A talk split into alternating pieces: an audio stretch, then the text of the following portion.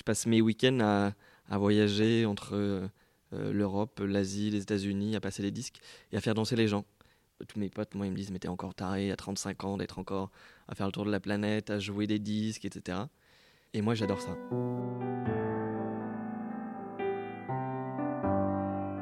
Je suis obligé d'écouter 3 ou 4 heures de musique par jour pour être sûr de ne pas manquer la petite perle et le disque que j'aurais plaisir à jouer euh, le week-end.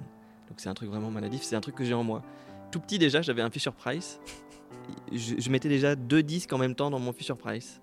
Mes parents étant euh, des bons vivants, ils aiment bien recevoir beaucoup de monde, je crois que j'ai commencé, genre entre 8 et 12 ans, à passer de la musique pour eux, pour qu'ils dansent avec leurs amis.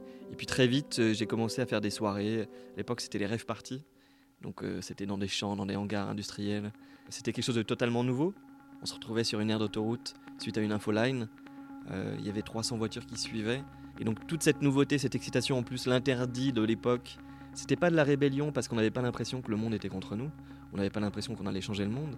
Euh, la police nous cherchait partout, euh, voulait savoir absolument où était l'événement pour, pour annuler le truc, pour nous empêcher de le faire. Et donc c'était vraiment ce petit jeu du, chat et de la souris qui était intéressant. D'ailleurs la techno, je pense dans les années 90, c'est une musique qui avait aucun message. On savait pas qui étaient les artistes, on voyait pas, il n'y avait pas de marketing. Le message était have fun quoi. C'était pas du tout un acte politique, c'était vraiment un truc plutôt hédoniste et jouissif.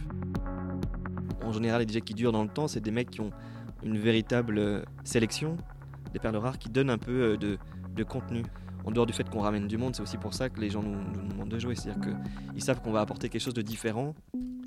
On compare souvent le DJ à un chaman, et c'est assez vrai. Le côté euh, peut être à la fois jouer dans des clubs de 200 personnes et jouer devant des foules de 7000.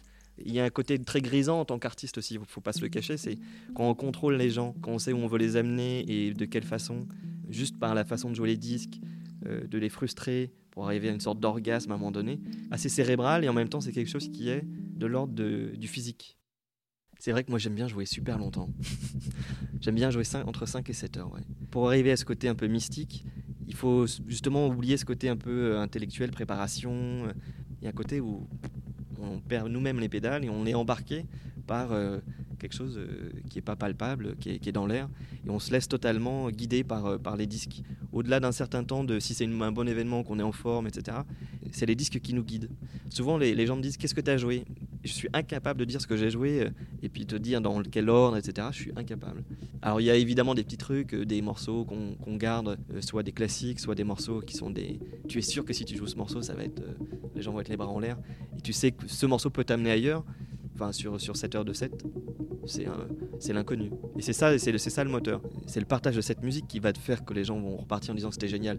Ils vont jamais se dire alors c'est un morceau de 1992 euh, qui est sorti sur le label précisément, euh, produit par tel artiste avec tel ingénieur du son. Jamais. Une soirée ne peut être fantastique que si le public est hyper présent, festif et que voilà, il y a quelque chose dans l'air, une alchimie qui se crée. On a, on a besoin de ce côté où on sent que les gens sont avec nous. Et le fait, en effet, que les gens crient et les bras en l'air, on se dit, ça y est, on est dans, on est dans la justesse, on, est, on a pris le bon chemin. Euh, parce qu'on n'est pas comme un groupe de rock où les gens vont chanter à tue-tête les morceaux. Et en effet, quand les gens ont les bras en l'air, on sait qu'on est sur les bons rails. je me rappelle, au, début, on disait, la musique électronique, c'est pas une, ça n'est pas une musique parce que les gens ne peuvent pas danser ensemble. Parce qu'il n'y a pas de rapport de couple, de danse de couple. Et je pense que c'est l'inverse, c'est-à-dire qu'on danse pas à deux, mais on danse à 200, 500, 1000, 3000 quand on voit 3000 personnes qui lèvent les bras, justement. Et c'est quelque chose de très fort, puisque c'est quelque chose, c'est une vraie communion entre beaucoup de gens. Dans quel état on sort de là Ça dépend. Quand tu joues deux heures, le, on peut sortir euh, content, heureux, etc. Mais quand tu joues très longtemps, entre 5, 7 heures, 8 heures, il y a évidemment une fatigue physique qui est réelle, mais il y a un côté à l'ouest. tu, tu sais pas. Tu es dans un flottement. C'est l'échange, c'est toujours cet échange qui est, qui est le moteur. C'est-à-dire que s'il n'y a pas d'échange, justement, si si les gens ne réagissent pas, etc. 7 heures, c'est très très long. tu dis merde, qu'est-ce que je fais là, mon Dieu euh, euh, Quelle connerie, j'aurais mieux fait de jouer que 2 heures. Et ça peut m'arriver par exemple d'être prévu pour 2 heures et de faire un set de 4 heures, parce que je veux pas m'arrêter. T'as la sensation de faire un drôle de métier? J'ai pas la sensation de faire un métier. C'est un métier dans le sens où il faut être à l'heure pour prendre son avion, à l'heure euh, pour aller, pour aller jouer. Mais en dehors de cette petite contrainte, c'est un jeu, c'est un plaisir. C'est pas un métier encore. Il y a la peur du lendemain, comme tout métier artistique. On se dit est-ce que je vais pouvoir tenir comme ça, faire ça toute ma vie? Ouais, bien sûr. La difficulté, c'est plus une difficulté physique. rythme physique, décalage horaire. Nous, on joue très très tard. On joue en, en général entre 3 et 8 heures du matin. Ce mois-ci, j'ai fait le Brésil, Tokyo, la Russie, l'Espagne.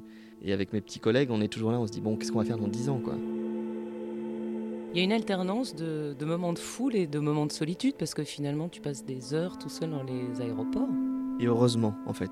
Au début, c'est quelque chose qui peut être pesant quand t'as pas l'habitude de, te retrouver un peu seul. Mais moi, j'adore ça. Moi, les avions, maintenant, c'est devenu un moment de liberté. je rentre dans l'avion, je tombe, j'atterris, je me réveille.